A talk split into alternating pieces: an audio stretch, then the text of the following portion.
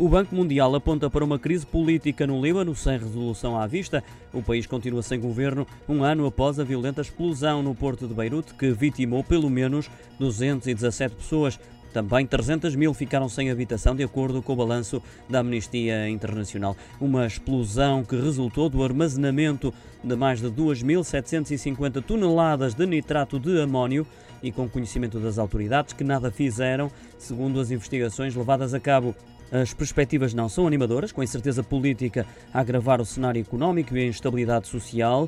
O governo da altura viu-se obrigado a resignar, com o descontentamento do povo libanês a subir de tom, um descontentamento que já se prolonga há décadas, desde que uma sangrenta guerra civil instabilizou profundamente o país e deixou marcas visíveis até hoje. A destruição causada na capital e centro económico do país significou ainda mais perda de capacidade produtiva, fator ao qual se junta uma desvalorização na ordem dos 90 90% da sua divisa, dificuldades no abastecimento de combustível e outros bens e um desemprego galopante. Desde 2018, o PIB caiu cerca de 30%, atirando mais de metade da sua população para a pobreza. Para agravar o cenário, com a desvalorização da moeda local associada à escassez de bens na região, Beirute tornou-se também na terceira cidade mais cara do mundo em 2021.